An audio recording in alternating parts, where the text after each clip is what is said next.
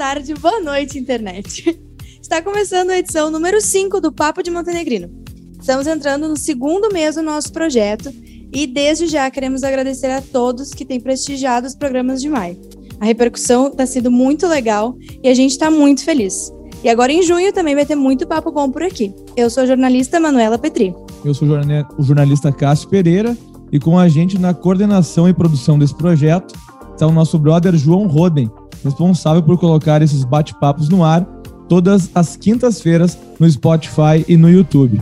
Eu já falei há alguns dias e vou repetir hoje. Um agradecimento especial ao nosso amigo e designer Nayan Baizek. É ele que nos ajuda na produção das artes gráficas referentes ao Papo de Montenegrino. Inclusive, criou a identidade visual do programa. Todas as semanas, nós trazemos entrevistas com pessoas de Montenegro que são destaques em diversas áreas. Ideias, projetos, pessoas e entidades que fazem a diferença são presença garantida aqui no Papo de Montenegrino. Em maio, falamos sobre racismo, sobre produção de cinema, o papel da esquerda na pandemia e também sobre espiritualidade. Não esqueça de deixar teu like lá nas redes sociais para acompanhar tudo que acontece aqui. Arroba Papo de Montenegrino, no Instagram e também no Facebook. Além disso, você também pode apoiar e patrocinar esse projeto, que é uma iniciativa totalmente independente. Vai ser uma alegria divulgar a tua marca, produto ou serviço por aqui. Que tal? E agora sim, vamos à pauta do dia. Se tu frequenta eventos, bares e restaurantes aqui na região, é muito possível que já tenha cantado e se emocionado ao som de Rodrigo Magrão. Músico conhecido dos palcos locais há mais de duas décadas, ele integrou diversos projetos ao longo da carreira, como a banda Roleta Russa. Formado em publicidade e pai de dois meninos, Magrão nunca deixou de lado a infalível combinação voz, violão e percussão, e como toda classe artística, Rodrigo também foi prejudicado pela pandemia e precisou se reinventar. Hoje a gente recebe esse cara eclético, mas que exala rock and roll aqui no Papo de Montenegrino. Seja bem-vindo, Magrão, é uma alegria muito grande conversar contigo. Boa noite, pessoal. É um prazer para mim estar batendo um papo aí com vocês. Estamos aí à disposição. Pode perguntar que eu respondo quase tudo. quase tudo. Beleza. Magrão, antes da pandemia, uma uma grande parte uh, uh, da tua renda vinha da música, né? Uh, como é que tu te virou quando os bares e, e restaurantes simplesmente fecharam? É, bem, foi bem complicado no início, assim, né? Foi um sustinho, né? Mas eu já estava trabalhando em outra área, na minha área de formação acadêmica, que é a publicidade e propaganda. Né? Foi um susto porque quebrou minha renda no meio, como tu comentar, uh, como tu uh, fez a pergunta ali, né? Uh, e eu fui me adaptando, a música realmente parou, né? durante esse primeiro ano eu toquei esporadicamente, alguns eventos particulares, alguns eventos secretos, e quando as bandeiras liberavam, a gente fazia bar aí, de vez em quando, só que daí o pessoal do bar também já estava com um pouco de medo, os cachês já não eram mais os mesmos, né? Uhum.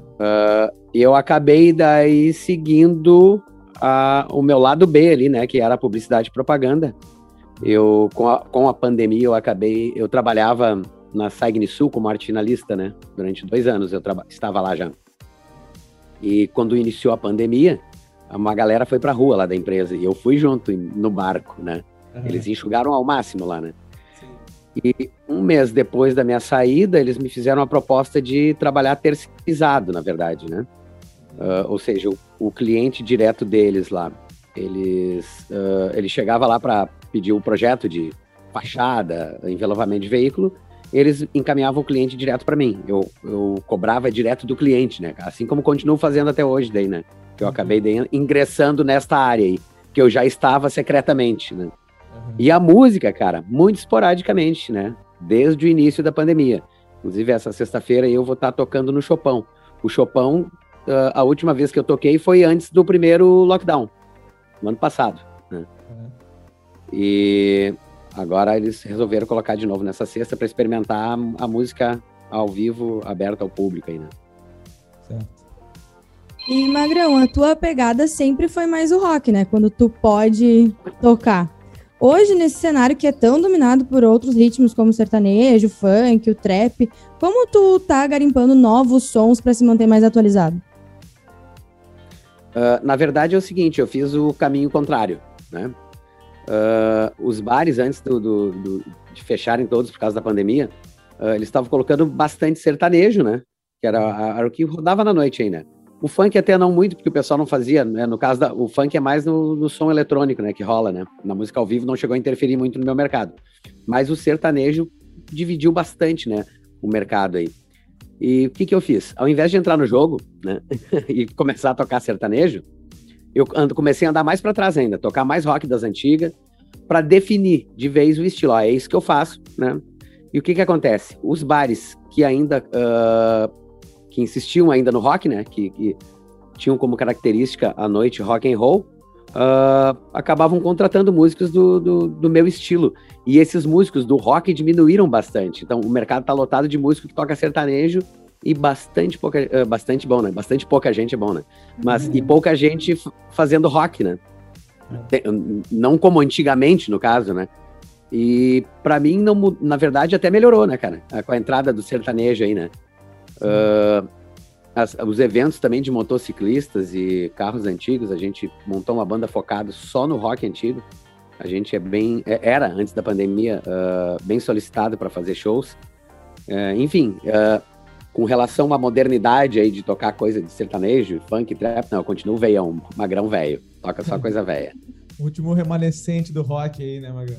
É, tem mais uma gurizada aí em Montenegro. E gurizada não, pessoal já dos 30 para cima, né? Uhum. Uh, que também faz um rock ainda na cidade e seguiu no estilo. Eu acho que é isso aí, cara. Tu definir o teu estilo e tocar para frente. Óbvio que tu vai ter no percurso alguns problemas aí para tocar, não vai tocar em todo lugar, né? Um exemplo em Montenegro, o, o Pier 2, quando abriu, tocava todos os estilos, né? Agora, antes de fechar na pandemia, era só sertanejo mesmo e acho que samba, né? Uh, isso acontece com todos os estilos, na verdade, né? E eu resolvi ficar na vanguarda aí, das antigueiras. Magrão, tu falou que algumas coisas já já estão voltando, assim, né? À medida que, que a situação vai, vai melhorando. Uh, quais teus teus outros planos, assim, para após a pandemia, assim? Que, que projetos tu vai, vai seguir quando, quando as coisas voltarem ao normal? Cara, eu acredito que quando normalizar, eu vou ficar uns três meses fora de casa, já, já avisei a esposa. é, uh, não, assim, cara, não tem como prever muito a, a, questão dos bares, né? Porque muita gente está fechando, na real, né? Não está aguentando o tranco só na tela entrega. E, assim, com relação à música, eu tenho gravado alguma coisa em casa, não sei nada ainda, né? Tenho conversado com o Max Madrassi, que morou em Montenegro uma época, ele está em Caxias, ele faz umas produções. E a gente, como está com tempo agora, né, que antes era muito correrio, né, foram, olha, eu acho que 14 anos, meu, meu piá mais velho está com 16, cara, acho que 14 anos e meio, 15 anos, eu toco, tocava de sexta a sábado, ou de quinta a sábado, durante esses 14 anos, né. Eu não sabia muito bem o que era ficar um final de semana em casa, né. E agora, com esse tempo, eu comecei a mexer um pouquinho nas autorais, né. De repente está saindo coisa já antes dos bares voltar uh, com relação à composição e música autoral. Agora, o que vai ser quando voltar tudo ao normal? Só Deus sabe, né, cara? Mas a banda continua ativa, né? A Moto Rock Band. Meu trabalho solo, pretendo continuar também. Vamos ver como é que vai estar o mercado também na volta, né? Enfim. A gente vive na cidade que carrega o título de Cidade das Artes. Tu acha que esse slogan realmente se justifica para Montenegro? E de que forma as entidades e o poder público podem agir para deixar esse rótulo mais aparente? Olha, é um título uh, interessante porque a gente formou bastante músico aqui em Montenegro, né? Em função da Fundarte e das outras escolas de música que a gente tem e tinha na cidade, algumas fecharam aí na pandemia, né? uh, bastante professor, né, de, de uhum. música também, dando aula particular. Eu acho que é um, é um título válido, só que poderia ser um pouco melhor aproveitado, porque muitos músicos, muitos talentos que se formaram aqui em Fundarte, o Ergs, né, eles partiram, né, porque não tinha mercado aqui, né. Uh, não só na área da música, como na, nas outras áreas, né, do, do da dança, audiovisual, enfim. Uhum. Uh, o que, que, poderíamos fazer para que isso melhorasse, cara? O que, que, o poder público poderia fazer, cara? Agora tá, a minha ideia seria interessante antes da pandemia, né? Agora é meio complicado. Mas sabe que uma vez nós tentamos tocar na praça ali, né? Fazer uma galinhagem na praça ali com a banda, fazer um barulho. E não podia, tinha que pegar o vará disso, o vará daquilo. Eu acho que uh, aquela cultura do músico de rua, que nem a gente, uh, a gente vê bastante na Europa, isso seria interessante implementar na Cidade das Artes, entendeu? O cara tá tocando ali, né, apoiado com a energia elétrica apenas da prefeitura, né, para ligar sua caixinha, nem isso. Daqui a pouco tem esses, esses equipamentos de som agora que tu já tu carrega ele, né, antecipadamente, ele tem uma bateria que é autônoma por tanto tempo. Uh, isso é uma coisa, seria uma coisa bem interessante, né? Música ao vivo, né? Um dia para cada um na praça, daí o cara estica o, o chapelão ali, recolhe o troco da galera que passa, tentar criar essa cultura que existe na França, existe na Holanda, existe em vários lugares da Europa, né? E dá para ficar rico, cara, tocando na rua lá, né? Tem amigos nossos aí que foram para lá e o Roberto Esvain, logo que se tocou para a Europa, ele sobreviveu antes de trabalhar como professor de inglês por lá. Ele sobreviveu tocando embaixo da Torre Eiffel lá, né, cara? Então, isso é interessante. Uma das coisas, né? Outra coisa interessante que eu acho que também já fica, tá um pouco difícil seria uh, se a gente tivesse mais prédios, né? Antigos, históricos, mantidos, né? Que faz parte de cultura e de arte isso também, né? Uh, daqui a pouco pintar com cores mais interessantes. O grafismo eu acho muito legal também, cara, em prédios públicos. Aquilo que fizeram ali no, no asilo das vovós, ele ficou muito legal, cara. Dá, um, dá uma alegria para a cidade, né? Eu acho que nessa linha aí, eu acho que nessa linha, sabe? Uh, óbvio que os eventos promovidos pelo poder público, interessante seria também se os artistas locais tivessem mais participação, né? Que geralmente é, vem bastante gente de fora. E quando convidam os artistas locais, eles convidam o artista local para se apresentar pela foto, pela imagem, né? Sem o famoso cachê, né? Não que seja uma constante, mas muitas vezes já ocorreu com várias bandas de pessoas que eu que eu conheço aqui da cidade, comigo já ocorreu também. Já fiz isso antigamente para mostrar o meu trabalho, né? Mas eu acho que eu não tenho mais nada para mostrar, né, cara? Nós queremos é trabalhar e ganhar dinheiro, né? Enfim, por aí, cara. Legal. É. Cara. É. quanto, quanto mais é, eventos e quanto mais situações o poder público criar, melhor para todo mundo, para os músicos, para a cidade, né? De, de maneira Sim. geral. Cara, esse fato da, da praça, a praça é a coisa mais linda, né, cara? Aí é um lugar central da cidade. Se a gente tivesse um espaço ali, se fosse liberado, sem essa questão de ter que ter alvará, de ter que ter isso, ter que ter aquilo, cara. Uh, um espaço aberto durante tanto tempo, durante o dia, organizar um grupo de teatro, daqui a pouco um grupo de, de artistas, uh, de músicos, daqui a pouco uh, artistas plásticos vão, vão pintar o seu quadro ali, daqui a pouco já vende também ali, né? Tem um cantinho cultural na praça ali para esse tipo de coisa, ou até uma concha acústica, né? Ia ser muito interessante ali, né? É mais do que facilitar, isso incentiva, né? Incentiva as pessoas a usarem as ruas como palco também. Exato, é criar essa cultura, né? É, a cidade das artes, então, ela tem que respirar arte. O centro de Montenegro tem que mostrar arte, não só gente correndo para lá e para cá dentro de farmácia, dentro de comércio, uh, enfim, né? A gente não vê isso no centro de Montenegro, a gente não vê arte no centro de Montenegro, né? É, e, e, lugar de arte é na rua, né? Tem, tem, tem muita gente, é, como tu disse, é, é, daqui a pouco o cara tem uma sketch, tem um livro, tem, tem uma poesia. Uh, uh, eu, eu também acho, assim, sempre, sempre defendi essa ideia do, do poder público criar espaço para que as pessoas possam se apresentar. E, e como tu bem disse, assim, o, o próprio centro da cidade tem tanto a Praça Rui Barbosa quanto a própria Pracinha Ferroviários e outros espaços que a gente podia aproveitar para mostrar isso. Mas, Magrão, deixa eu, deixa eu chegar uma, uma curiosidade aqui, cara, que nem todo mundo sabe, mas uma coisa que eu acho que eu acho curiosa, interessante na tua trajetória, que tu já tocou em banda de baile, né? Essas, essas que tocam também em bandinha, quatro horas de baile, assim. Como é que foi essa essa experiência de alguém que, que veio aí do rock and roll? Uh, ah, as quatro horas era quando tava fácil, né? Porque normal era cinco. Às vezes, e, e, tinha o, as peleias de domingo, né? O, a, o, o, velho esquema que ele de tocar por vitrine, né? A gente uhum. tocava meio-dia em alguma cidade pequena ali, tocava quatro horas, do meio-dia até as quatro da tarde, depois das sete da noite, mais umas três horinhas para alguma rádio de graça aí, né? Nossa. Novo Hamburgo, Porto Alegre. Era uma loucura, né? Mas eu tive no baile, sim, eu tive no Portal da Serra uh, no início da banda, né? Uhum. Logo que eu entrei, a banda tinha um CD gravado e ainda pertencia a Móveis Capelberg. Uhum. a banda. Né? Daí logo em seguida o radialista João Carlos Moyer assumiu o comando da banda lá. Eu participei daí da gravação desse segundo CD da banda e em 2000 e em 2004 eu sei. Desculpa. Eu entrei em 2001 e saí em 2004. Né? E, como é um foi, tempo... e, como é que foi, essa experiência assim, de alguém que veio do, do mundo tão diferente disso?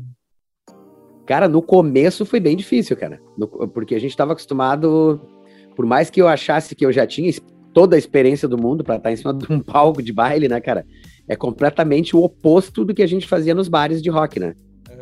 Uh, fora o tempo, né? E a resistência que tu tem que adquirir, né? Tu acaba tendo que pegar umas manhas de poupar a voz e coisa e tal, né? Se tu dá o teu máximo na primeira uma hora, tu não canta as outras três, quatro, né? Uh, foi bem complicado para pegar os cacuetes, né? Uh, eu estava acostumado com o rock, então a maneira de cantar do, do baile é diferente, o tipo de comunicação com o público é diferente. mas foi um, um desculpa, foi um, um, acréscimo na minha carreira, assim, espetacular, né, cara? A partir do baile, eu comecei a conseguir vender melhor o meu trabalho, sabe? Eu tive uma visão mais empresarial e profissional da música, na verdade. Né? E era uma loucura. o baile é uma loucura, né, cara? Sim, imagina. Magrão, teve uma época e eu ia dizer que nós vivemos isso, mas talvez tu viveu mais. O Cássio viveu mais do que eu. O João. O João. Em que toda a garagem de Montenegro tinha uma banda.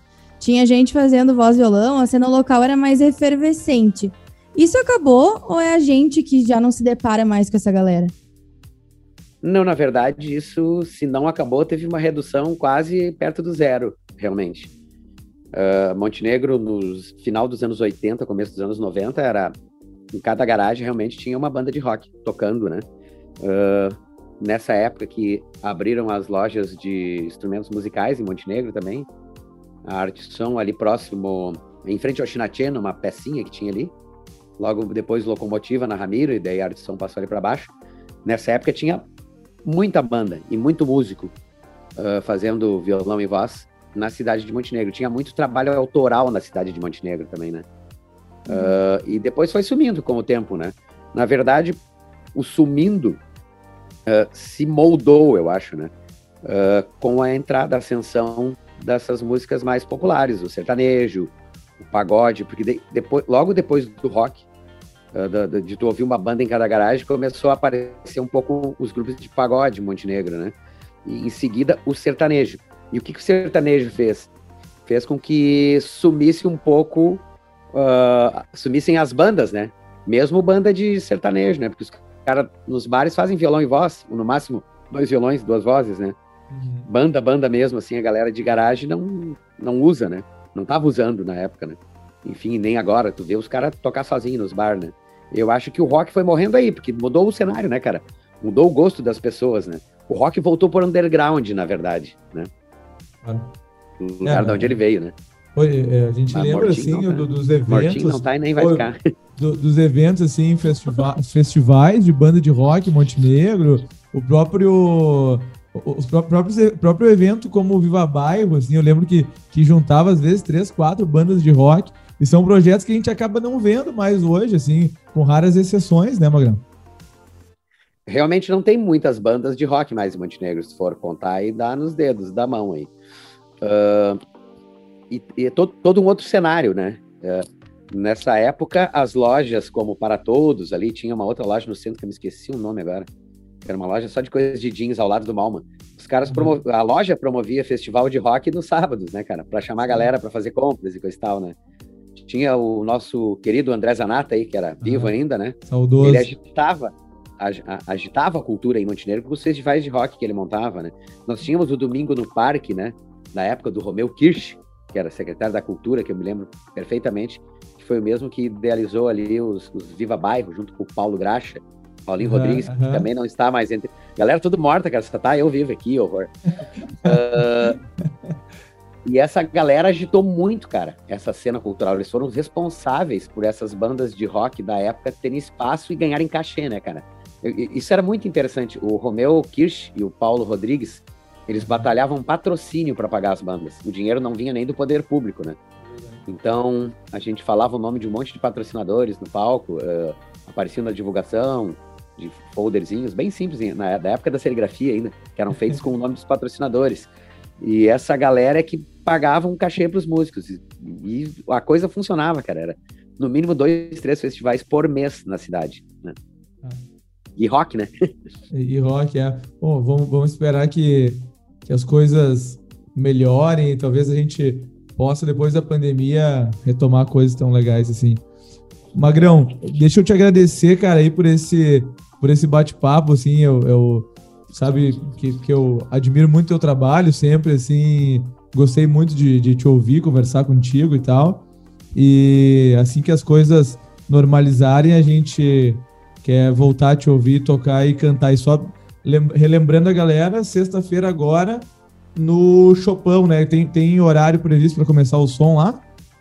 Tem, tem. Agora tem em função da pandemia, da aglomeração, da galera tomando trago e exagerando, a gente adiantou uma hora o início, né? Geralmente eu começava às nove, nove e meia. Uhum. A gente uhum. vai iniciar nesta sexta-feira lá no Chopin House, às 20 horas, e vamos encerrar, sem aquele mais um, às 23 horas. Sem, nem, nem um bis, duvido. Nenhum bis. é que deu de, é, eu pego e faço o seguinte, ó, pessoal, estou indo embora, isso às 10h30, eu fico fazendo bis até às 11 daí dá tudo certo. Beleza. Magrão, brigadão aí, cara, pelo bate-papo e muito sucesso para ti. Muito obrigado para vocês também e agradeço a oportunidade de estar batendo um papo com vocês aí. Show de bola, cara. Valeu, meu. Valeu. Show. Vamos dando sequência aqui. Antes de encerrar cada programa, nós temos o Dica daqui. Pode ser um canal do YouTube local para ser seguido, um restaurante que precisa ser visitado, um prato, alguém dando dica bacana, enfim. Manu, qual a boa que tu trouxe pra gente hoje? A minha dica de hoje é para quem gosta de praticar esportes. Não é bem o meu caso, mas eu sei que é o caso de muita gente aqui na cidade, que é a marca de roupa fitness 2B. Ela foi criada pela Bruna e pelo Bruno, aí o 2B, dois montenegrinos que precisavam se reinventar durante a pandemia. E eles já estão com uma linha completa de roupas de inverno e de verão para quem pratica esportes em geral. Todas as novidades que são desenhadas por eles e produzidas aqui na região, eles postam no Instagram, 2B Roupas Esportivas. Além de já estarem com estandes em algumas academias da cidade. Vale a pena conferir. Boa. A minha dica são doações. Né? Nos últimos dias, o frio deu uma intensificada aqui na região, né? E, e na, na, verdade, assim, há uma série de entidades aqui que, que recolhem agasalhos, alimentos, tem muita gente precisando, né?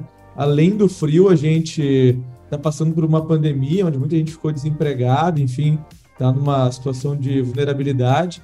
Então eu vou citar duas, que é a CUFA, que fica localizada na Coronel Antônio Inácio, pertinho do asilo, ali todo mundo sabe onde fica, né? E o Caritas, né? Na, o Caritas na igreja matriz, ali na, na Catedral São João Batista, e também tem um, um, um braço do Caritas lá na Timbaúva, na paróquia Sagrado Coração, Coração de Jesus. Jesus. Isso aí. Então faz uma faz um pente fino aí no teu guarda-roupa, recolhe uh, aquelas roupas aí, agasalhos, enfim, cobertores, que tu pode uh, ajudar muita gente nesse inverno aí. Vamos cada um doar um pouquinho que a gente ajuda um monte de gente, tá bom? Boa. E assim vamos nos despedindo, mas não esquece, segue a gente lá nas redes sociais, arroba Papo de Montenegrino. Tchau, Cássio, tchau, João, e até semana que vem. Valeu, Manu, valeu, João. Quinta-feira estamos de volta com mais um Papo de Montenegrino. Até a próxima, tchau.